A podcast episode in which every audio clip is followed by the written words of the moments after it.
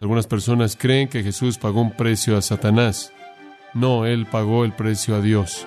El que destruye tanto el alma y el cuerpo en el infierno no es Satanás, el que destruye el alma y el cuerpo en el infierno es Dios. El juez es Dios.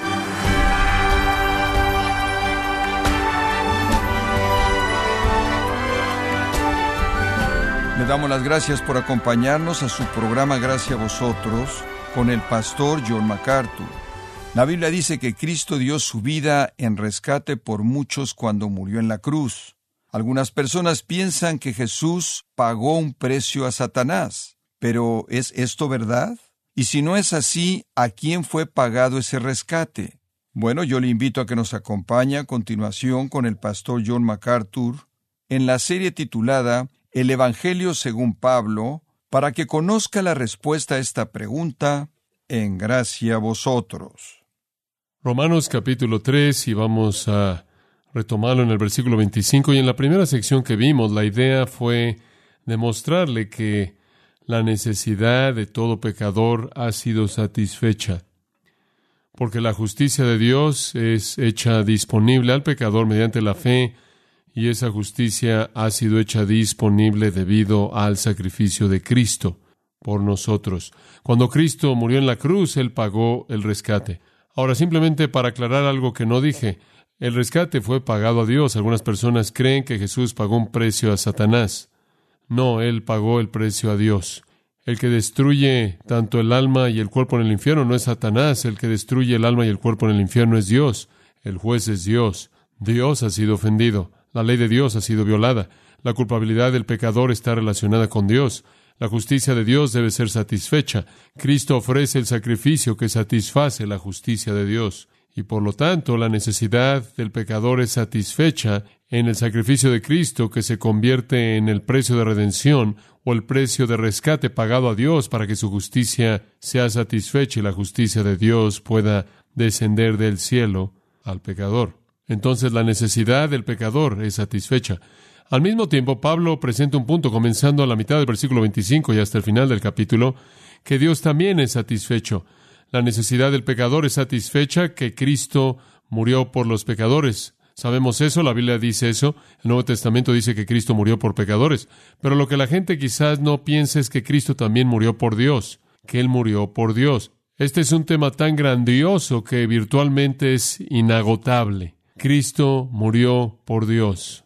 En el primer capítulo de Romanos y el quinto versículo dice Pablo dando una palabra personal de testimonio junto con los otros apóstoles y predicadores del Evangelio, hemos recibido la gracia del apostolado para traer la obediencia a la fe entre todos los gentiles.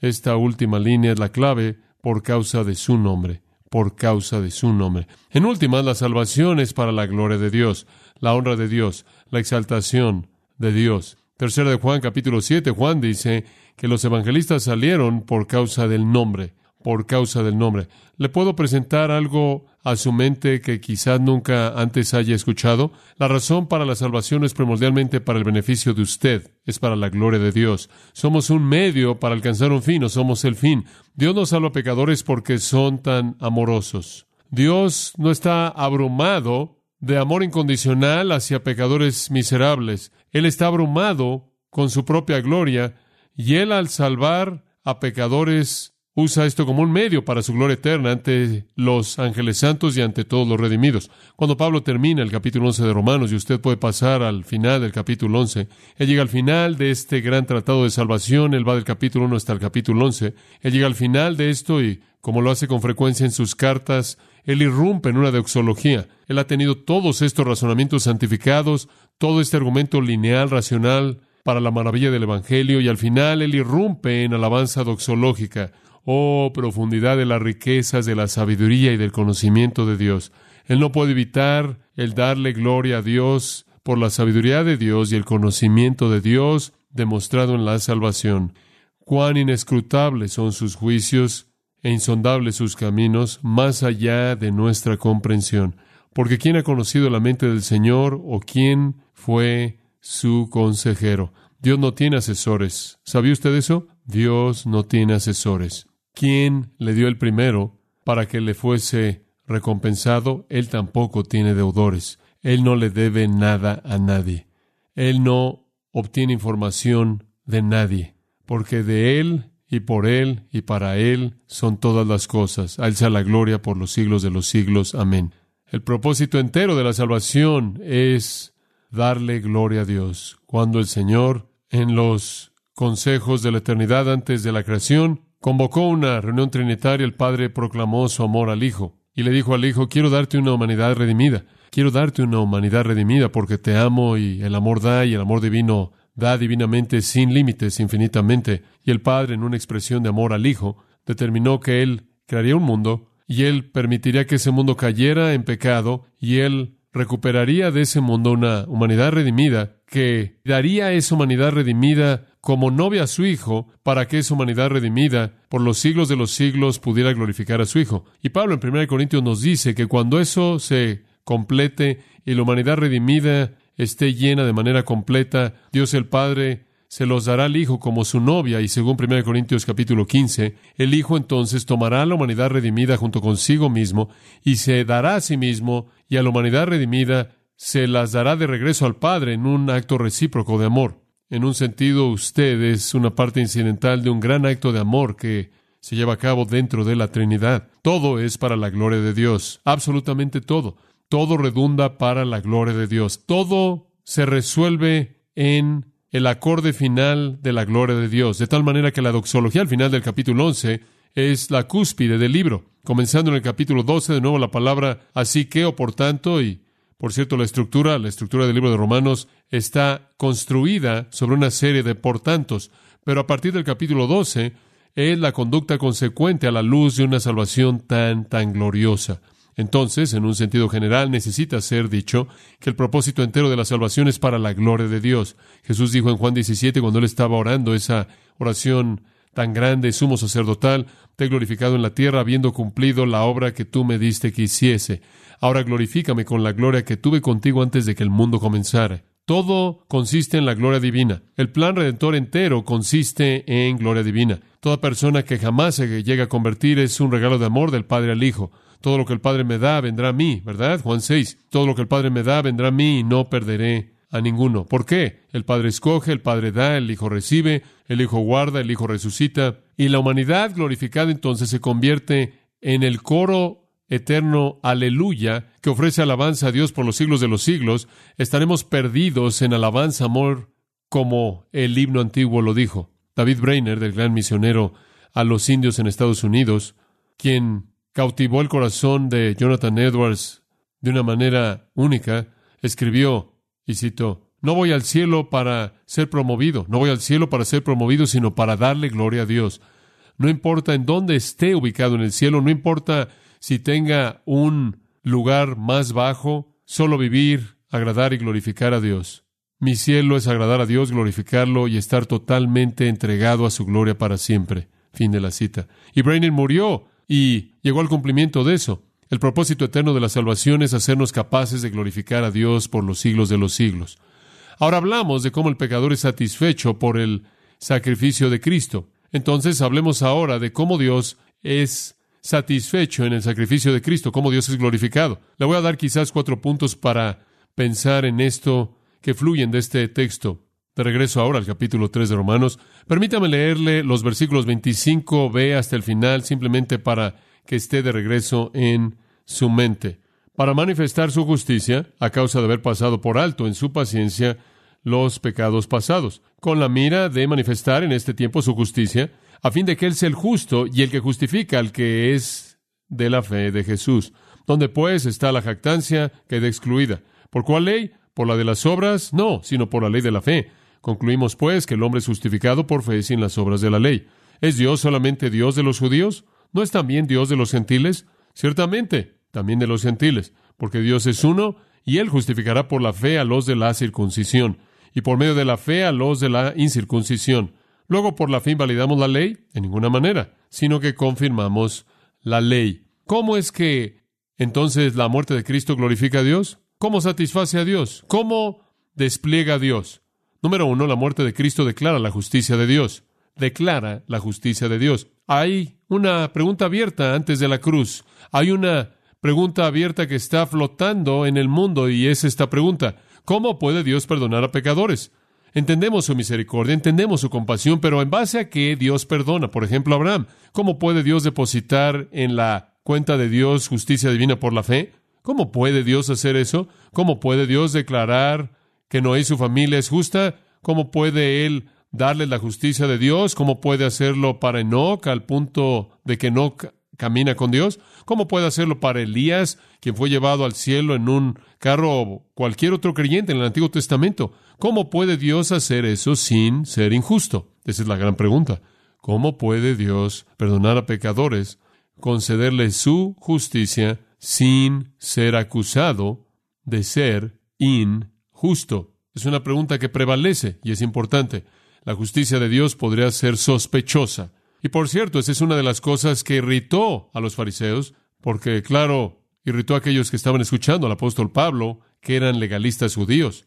Simplemente no podían vivir con el hecho de que Dios podía nada más depositar su justicia por la fe en algún pecador. Y se remontaban al Antiguo Testamento y decían que Dios ha declarado que Él es santo y que Él es demasiado santo para ver la maldad, no puede tolerar la iniquidad. Cuando Dios ve la iniquidad en el Antiguo Testamento la juzga, la castiga. Mire, los paganos tenían dioses que eran caprichosos, los paganos tenían dioses que eran incoherentes, los paganos tenían dioses que supuestamente podían ser apaciguados por ceremonias religiosas, ofrendas religiosas, sacrificios, cierta conducta moral, pero ¿cómo es posible que usted pueda esperar por parte del Dios infinitamente santo que Él depositara su justicia en un pecador que ha confesado serlo? Como puede ver en el judaísmo, la forma dominante del judaísmo diseñada por los fariseos, usted ofrecía a Dios su santidad. Usted no caía ante Dios, golpeaba su pecho y decía, dame misericordia por mi pecado.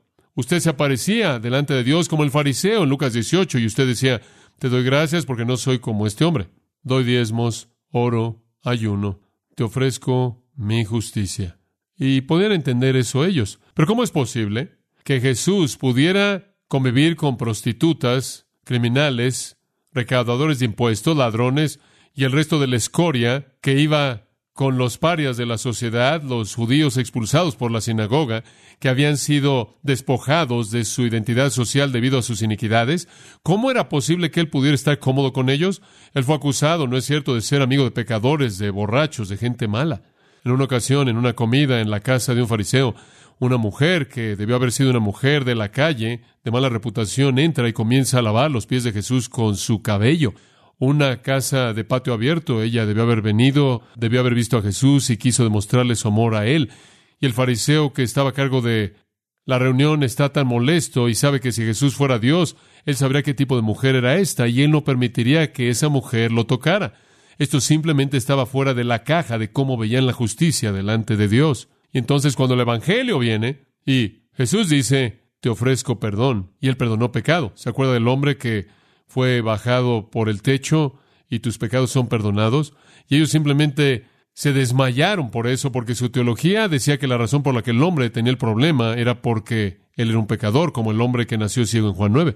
¿Cómo es que él simplemente podía hacer esto? Esto le da un golpe a la justicia pura de Dios. Entonces la pregunta general es esta. Dios toleró el pecado a lo largo de la historia humana. No podía negar eso. Dios toleró el pecado a lo largo de la historia. Ellos sabían en sus propios corazones que Él toleraba el pecado de ellos. Todavía estaban respirando. Y mucha gente injusta parecía prosperar. De hecho, el liderazgo religioso de Israel era injusticia pura. Dios había pasado por alto los pecados de gente a lo largo de toda la historia humana. ¿Cómo podía hacer eso él? ¿Cómo podía él perdonar a Abraham? ¿Cómo podía él perdonar a Moisés? ¿Cómo podía perdonar él a cualquier persona en el pasado? ¿En base a qué? Entonces viene la cruz. Entonces viene la cubierta, la propiciación mediante la sangre de Cristo para demostrar su justicia, porque en la paciencia de Dios Él pasó por alto los pecados cometidos previamente. ¿Ve usted ahora el panorama? Usted tiene que explicar el hecho de que nunca, jamás había habido algún castigo justo de todos los pecados perdonados en el pasado. Dice usted que hay acerca de los animales. No, los animales no eran sacrificios para expiar por el pecado, eran sacrificios que apuntaban a la necesidad para una expiación por el pecado, pero ninguno de ellos jamás lo hizo. Esa es la razón por la que fueron hechos una y otra y otra y otra vez, toda mañana, toda noche, todo el tiempo. La pregunta es, ¿cómo explica usted la paciencia, la tolerancia paciente de Dios, el perdón pasado a lo largo de toda la era del Antiguo Testamento. ¿Cómo explica usted eso? Pecados que son pasados antes de Cristo. A lo largo de toda la historia pecaminosa del hombre, Dios pasó por alto sus pecados, los perdonó, tuvo compasión de ellos. Cuando se arrepintieron y vinieron a Él, Hechos 17:30 dice, los tiempos de ignorancia Dios los pasó por alto. Él no interfirió activamente.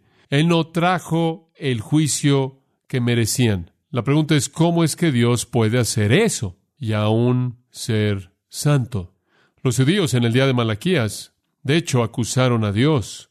Dijeron, todo el que hace maldad es bueno a los ojos del Señor, Él se deleita en ellos. ¿Dónde está el Dios de justicia? Y sabe una cosa, estos legalistas odian la gracia, la odian. Esa es la razón por la que el hermano mayor se enojó cuando el padre perdonó al hermano más joven en la historia del pródigo. ¿Por qué? Él se enojó porque él es un legalista. Los legalistas odian la gracia, odian la compasión, odian la misericordia, odian el perdón. Y entonces en el día de Malaquías, de hecho dijeron, Toda persona que hace maldad es bueno a los ojos del Señor. Podían ver el perdón de Dios siendo concedido y Dios se está deleitando en aquellos que hacen maldad, deleitándose en perdonarlos y preguntan, ¿dónde está el Dios de justicia? Entonces, cada vez que usted predica gracia en el ambiente del legalismo, va a ser resistido, y así fue cuando fue predicado por Jesús, y así fue cuando fue predicado por Pablo. Escuche el Salmo 78, 38. Pero Él, el Dios Altísimo, su Redentor, Él siendo compasivo, perdonó su iniquidad, no los destruyó. Él con frecuencia contuvo o refrenó su enojo. Él con frecuencia refrenó su enojo y no desató toda su ira. ¿Se acuerda usted lo que Miqueas el profeta dijo? ¿Quién es un Dios perdonador como tú? Miqueas 7. ¿Quién es un Dios perdonador como tú? Nunca antes habíamos oído de una deidad así. ¿Quién oyó de una deidad así? No hay algo así en todas las religiones de la historia del mundo como un Dios perdonador, como un Dios misericordioso, compasivo. Usted no va a encontrar eso. Los dioses están concentrados en ira y retribución y juicio y venganza. ¿Quién es un Dios perdonador como tú? Nunca antes había escuchado de un Dios así. Y la pregunta entonces que ha estado flotando a lo largo de toda la historia, ¿cómo puede él hacerlo? ¿Cómo es posible que él haga esto? Y las palabras aquí, en el versículo 26, enmarcan el asunto. ¿Cómo puede ser el justo y el justificador de pecadores que tienen fe en Jesucristo? ¿Cómo puede Dios ser justo y el justificador? Ese es un dilema. ¿Cómo pueden ellos entender a Dios como alguien que es un Dios lleno de gracia y es misericordioso y al mismo tiempo santo y justo. El perdón barato, todo el mundo conoce el perdón barato, sabe que eso es una maldad moral. El juez es injusto si él permite que un criminal sea pronunciado inocente cuando él sabe que es culpable. Él no va a ser juez por mucho tiempo si él tan solo deja que el criminal se vaya porque él no siente compasión sobre él, porque la responsabilidad del juez es aplicar la ley, ¿verdad? Entonces, en el Antiguo Testamento existe este velo grueso sobre la justicia de Dios, y Él es conocido como un Dios de compasión. De regreso a Éxodo 34, dejaré que mi compasión y mi misericordia pase delante de ti. Su misericordia es mostrada a miles de miles, dice la Escritura. ¿Cómo puede Él hacer eso y ser justo? La muerte de Cristo responde eso. La muerte de Cristo es aquello que apunta a la justicia y rectitud de Dios. Alguien debe morir. Con frecuencia lo digo de esta manera. Todo pecado jamás cometido por toda persona que jamás ha vivido será pagado. Todo pecado. Ningún pecado quedará sin ser castigado. Todo pecado será castigado. Todo pecado será pagado. El pecador lo pagará en el juicio eterno y nunca podrá pagarlo de manera completa o fue pagado de manera completa en el sacrificio de Jesucristo. Pero todo pecado será pagado. Dios está comprometido a tal grado con la misericordia que Él perdona.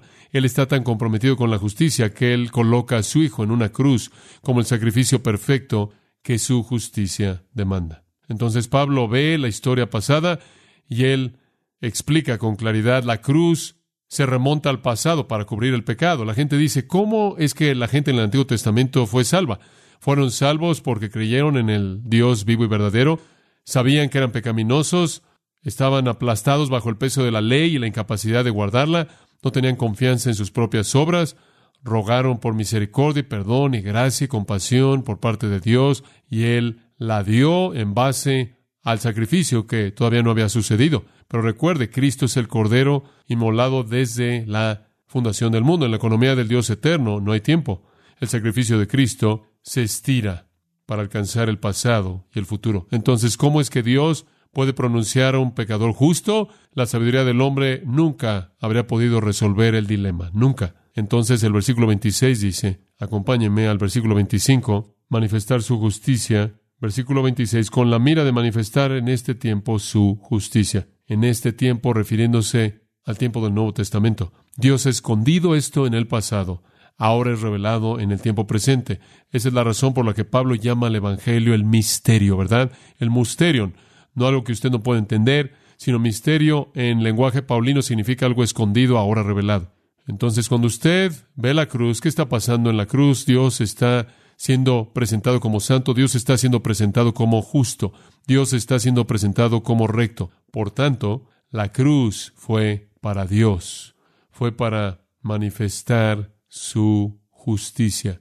Y sucedió en ese tiempo, para que Él, si era justo y el justificador del que es de la fe de Jesús, la salvación entonces, cumplida por Cristo en la cruz, la provisión de la salvación, el medio de la salvación, la propiciación, el sacrificio, la cubierta es para Dios, para que Dios nunca pueda ser acusado de ser injusto. ¿Cómo puede ser Dios acusado de ser injusto cuando Él fue al extremo de ejecutar a su propio Hijo amado? Y cualquier persona que entendió el sistema sacrificial del Antiguo Testamento, como vimos en Levítico 1, podría haber esperado esto, porque literalmente hubieron millones de sacrificios animales en los que la muerte de un sustituto inocente demostró la necesidad de un sacrificio final por parte de un sustituto sin pecado. La cruz entonces demuestra la justicia de Dios, coloca la justicia de Dios en despliegue, la manifiesta al mostrar que Él no podía pasar por alto el pecado él no podía pasar por alto el juicio justo del pecado. En segundo lugar, la cruz no solo glorifica a Dios al declarar su justicia, sino al demostrar su gracia, demostrar su gracia. Versículos 27 y 28. ¿Dónde pues está la jactancia? Queda excluida. ¿Por cuál ley? ¿Por la de las obras? No, sino por la ley de la fe. Concluimos pues que el hombre es justificado por fe sin las obras de la ley. No hay lugar para la jactancia, no hay lugar para tomar el crédito, no hay lugar para congratularse uno mismo. Únicamente Dios podía hacer una provisión como esta. Es esencial, es parte del cimiento al entender el Evangelio, que el que fue ofendido tiene que diseñar los términos para quitar la ofensa, ¿verdad? Y Dios es el que ha sido ofendido. Dios es el que estableció el medio mediante el cual la ofensa pudiera ser quitada. Dios es el que maldijo al mundo. Dios es el que nos declaró como pecadores. Dios es aquel cuya ley ha sido violada, cuyo nombre ha sido blasfemado. Dios es aquel que entonces determina el medio por el cual eso puede ser revertido y borrado y eliminado. Él ha diseñado el plan y Él lo ha hecho por la fe, la fe siendo el medio mediante el cual somos justificados de manera independiente de las obras de la ley. Este es un acto de gracia pura, gracia pura. Y ya hemos hablado de eso en la primera mitad del versículo, pero ¿entiende usted que necesitamos verlo desde el punto de vista de Dios? No solo es cuán maravillosa es la gracia para nosotros porque satisface nuestra necesidad, sino cuán maravilloso es entender que Dios es un Dios de gran gracia. La gracia de Dios se manifiesta en la cruz a tal grado que Él coloca a su propio Hijo ahí. Como usted sabe, conforme estábamos terminando el Evangelio de Marcos, regresamos a lo largo de las agonías de la Semana de la Pasión en la vida de nuestro Señor Jesús y volvimos a vivir todos los detalles de la cruz. Y nunca hago eso, pero mi corazón simplemente fue conmovido de manera total, profundamente conmovido por el sacrificio del Señor Jesucristo. Y qué cosa tan horrenda fue eso. En el huerto, como usted sabe, sus capilares se desintegraron a tal grado que la sangre estaba saliendo de sus glándulas del sudor debido a, al estrés, a la aflicción de llevar el pecado, de ser separado del Padre, de ser castigado. El castigo es tan enorme que literalmente se manifiesta en su fisiología. Y después él ora esto en oración, Padre, pasa esta copa de mí. Y algunas personas han dicho, bueno, ese es un momento de debilidad. No, No es un momento de debilidad. Pase esta copa de mí. Es el único comentario apropiado para alguien que nunca, jamás ha conocido el pecado. Si él no dijera eso, pensaremos que algo estaba mal con él. No me diga que ese es un momento de debilidad. Esto es tan extraño para él que es inconcebible para él y para mostrar algo de los horrores. Y yo creo que fue en las tinieblas, en la oscuridad de el mediodía hasta las tres de la tarde, en esas tres horas que Él llevó de manera total los pecados de todos los que creerían en Él en tres horas. Dice usted, bueno, ¿cómo es posible que Él podía llevar en tres horas todo el castigo de Dios para todos los pecados de todos los que jamás creerían en Él, cuando todas esas personas, si no creyeran, no podrían llevar el peso de su propio castigo a lo largo de toda la eternidad. ¿Cómo es que Jesús en tres horas pudo llevar el castigo completo de millones de almas que no podían llevarlo para siempre en el infierno? Respuesta, Él tiene una capacidad infinita de llevar el juicio de Dios porque Él mismo es una persona infinita. La gracia encerrada en esto es sorprendente, sorprendente. Esta es una condescensión que es absolutamente sorprendente.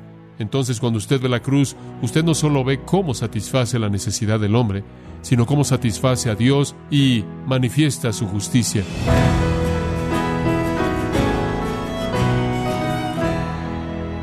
Hemos estado escuchando al pastor John MacArthur con la serie El Evangelio según Pablo, en gracia a vosotros. Estimado oyente, tenemos disponible para usted el libro titulado El Evangelio según Pablo y puede obtener su copia en gracia.org o en su librería cristiana más cercana, recordándole que puede descargar todos los sermones de esta serie El Evangelio según Pablo, así como todos aquellos que he escuchado en días, semanas o meses anteriores, completamente gratis en gracia.org. Si tiene alguna pregunta o desea conocer más de nuestro ministerio, como son todos los libros del pastor John MacArthur en español, o los sermones en CD, que también usted puede adquirir, escríbanos y por favor mencione la estación de radio por medio de la cual usted nos escucha en gracia a vosotros. Es importante conocer no solo el país y ciudad de donde usted nos escucha, sino también la radio. Para quienes contactan nuestro ministerio por primera vez, pueden solicitar una copia del mensaje de promoción sin costo alguno, un mensaje por oyente únicamente. Si usted vive en los Estados Unidos o Puerto Rico, escríbanos a Gracia Vosotros, P.O. Box 4000, Panorama City, California 91412 o puede escribirnos a través del siguiente correo electrónico radio arroba gracia En nombre del pastor John MacArthur, de nuestra asistente administrativa Jessica Fonseca, así como del personal, queremos darle las gracias invitándole para que nos acompañe en la próxima edición y juntos continuar desatando la verdad de Dios un versículo a la vez en gracia a vosotros. Esto ha sido todo y queremos agradecerle su sintonía de lunes a viernes. Y en nombre de John MacArthur y del personal de este organismo, invitarle para que nos acompañe en la próxima edición y así juntos continuar desatando la verdad de Dios un versículo a la vez en gracia a vosotros.